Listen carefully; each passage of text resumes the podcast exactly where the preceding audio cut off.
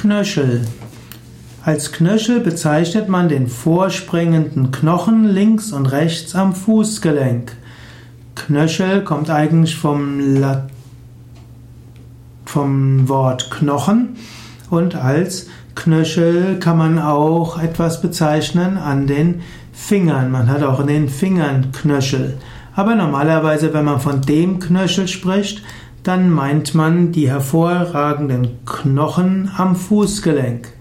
Es gibt zwei Knöchel, es gibt den Innenknöchel und den Außenknöchel. Und der Innenknöchel wird gebildet vom unteren Ende des Schienbeins und der Außenknöchel wird gebildet vom unteren Ende des Wadenbeins. So ist eigentlich die Bezeichnung Knöchel nicht ganz korrekt, weil es eben zwei die zwei Enden von den zwei großen Unterschenkelknochen sind. Aber der Knöchel bildet die Gelenkpfanne des Sprunggelenkes. Knöchel können gebrochen sein, das gibt es dann einen Knöchelbruch und da sind die meisten Knöchelbrüche sind sportbedingt.